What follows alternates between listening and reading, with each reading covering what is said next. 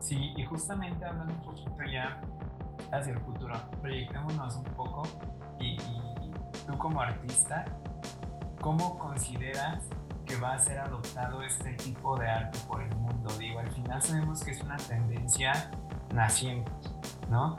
Hay pocos personajes en el ámbito, hay algunos que se están construyendo en él, pero en general las personas no conocen de este concepto y mucho menos su relación con el arte. ¿Tú cómo consideras que la gente lo va a adoptar? Yo creo que va a ser fácilmente adoptado por las nuevas generaciones, especialmente por la tecnología. Esto es muy tecnológico y le va a caer muy bien a alguien que esté, por ejemplo, involucrado con los videojuegos, que tenga experiencia con los videojuegos, porque esto es mucho como un videojuego realista. Esto es mucho como, como películas de ciencia ficción, entonces creo que esto le va a caer muy fácilmente a las nuevas generaciones que esto, ellos, ellos crecieron, a lo mejor no, completa, no, no, no desde que nacieron, pero sí crecieron y han tenido mayor experiencia con, con, la tecnología. Claro. ¿Y qué, ¿Y qué le responderías tú a aquellos críticos de arte que cuestionan en sí la tangibilidad física de una obra, a diferencia de lo que tú creas, por ejemplo, ¿qué responderías ante este nuevo paso, este nuevo cambio en la era, en la era del arte? Sí, pues no viene a sustituir lo, lo, tangible, lo tangible seguimos siendo, hasta que no puedas uh, subir tu subconsciente a, al internet, seguimos siendo seres tangibles, entonces, um, hasta, bueno, y hasta que no puedas digamos, conectar tu cerebro al Internet básicamente y puedas transferir, puedas sentir cosas en un mundo virtual, todavía tenemos lo tangible, ¿no? Ah, mientras tengas un cuerpo humano, mientras estés lidiando con seres humanos, lo tangible siempre va a estar. Entonces no viene a sustituir. también está la diferencia entre la realidad virtual y la realidad aumentada. La realidad virtual pues es al menos por ahora, o eh, eh, te pones los lentes y estás en la realidad, pero te hace falta eh, diferentes este, sentidos, ¿no? Oler, tocar, todo ese tipo de cosas.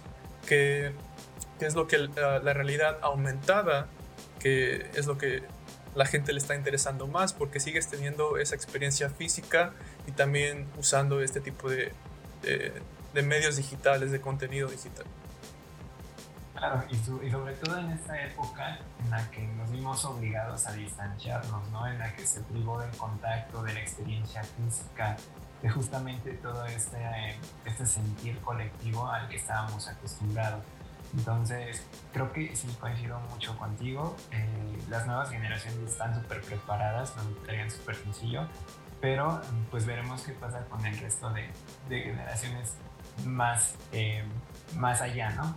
que, van más atrás de nosotros. Y aquí entramos como en, una, en un tema de debate que igual vi en muchos medios, que algunos lo consideran por ser digital, que estás pagando demasiado por prácticamente nada, ¿no? O sea, hay gente que considera que por no estar, no ser algo tangible, pues, pues no es algo real, no es algo que, es una que, que, lo puedes usar en tu vida cotidiana, no, no es una herramienta y no es este, algo que uses es, realmente.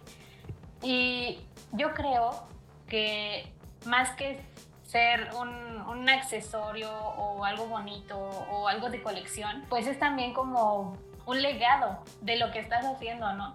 Porque finalmente, como dices, es arte y viene de, pues de todo, de todo mi, mi sentir cultural, mi, mi, forma de ser, mi forma de pensar, es una expresión y no es simplemente como un, un, no es un GIF de gatito. Y, y, aún así, ¿no? Aunque sea un GIF de gatito, pues alguien, hubo alguien detrás que hizo ese GIF de gatito y tenía algún significado. Entonces es como un legado. Y creo que eh, en este momento estamos en, en vísperas de la meta que es todo este mundo virtual donde vamos a tener que usar avatares, vamos a tener que usar este, pues, utensilios digitales y, y ustedes son los que van a construir todo ese mundo, ¿no? Que nos van a dar esos utensilios de identidad, ¿no? Este, yo me acuerdo mucho cuando salieron los avatares de, de Facebook y mis amigos decían, Pues es que no me gustan mucho porque no le puedo poner mucha ropa. O sea, yo no me pondría esta t-shirt, ¿no? O esos pantalones. O sea, están súper planos. No puedo personalizar. Ajá, y pues Mark Zuckerberg nos puso su playera gris y sus pantalones de mezclilla, pero no todos usamos pantalones de mezclilla y una camisa gris. Entonces creo que ahí radica la importancia de que también el arte se desplace a este tipo de tecnologías, ¿no? Para que existan ese tipo de expresiones y que no se deben de perder.